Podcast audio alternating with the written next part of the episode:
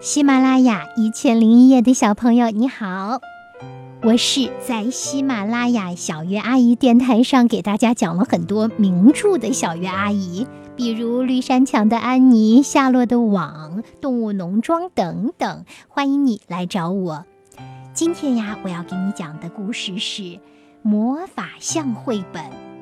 那一天，我失去了超能力。由广西师范大学出版社出版。我发现我可以飞的那一天，我意识到我和其他孩子不同，所以我开始持续不断的训练，来发展更多的超能力。一开始，我老是失败，但我。仍然坚持不懈，最后终于成功了。我最喜欢的超能力是让东西消失，只需要专注一点儿，哦，不见了，蛋糕不见了。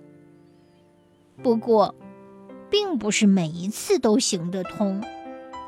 比如，我想让盘子上的豆豆不见了。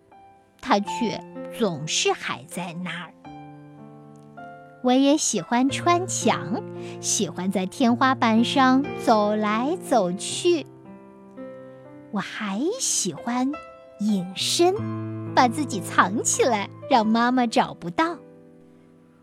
无聊的时候，我会尝试新的超能力，比如和动物说话。我的狗狗。你去把我的东西找回来，我的狗狗，请坐下。还有，站起来。当然，我还会对我的植物朋友说话。目前，我对他说了很多很多的话。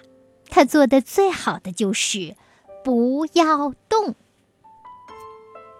有时候，我感觉我不属于人类，而是来自另一个星球。这是真的，要不然怎么解释我能在水里呼吸呢？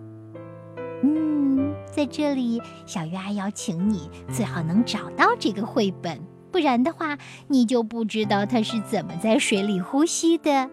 图画中都已经画得很清楚了。还有就是，为什么我能够穿越时空呢？对我是怎么穿越时空的？我们在故事里用耳朵听到的内容，有的时候呀还需要画面做补充，所以我建议你呢能够找到这本书看看。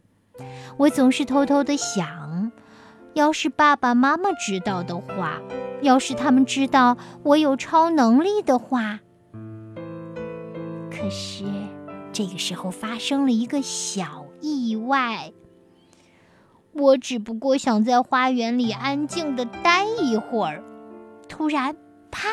我的超能力不见了，没有了，一切都结束了。我从高处往下飞的时候，我的膝盖好疼好疼，我立刻放声大哭。这时候，妈妈来了，给了我一个吻，然后很奇怪。我马上觉得好多了，虽然还有一点点疼呢。你知道吗？我突然意识到，我妈妈也有超能力。我妈妈有什么样的超能力呢？是能够听到我哭的超能力，还是抱抱我就让我很疼痛的伤口变得不疼的超能力呢？亲爱的小朋友，我知道你在听故事的时候一定会想，这里面的这个小朋友他有什么超能力呀？他有的那些我也有哦。那么小鱼阿姨希望你能够把这些超能力展示给你的爸爸妈妈看，或者和他们聊一聊。你可别不带任何的安全保护措施就从高处往低处跳哦。当然，如果是在梦里闭上眼睛，那是没关系的。好了，到了该睡觉的时间了，小鱼阿姨在这里祝你有个好梦，晚安，宝贝。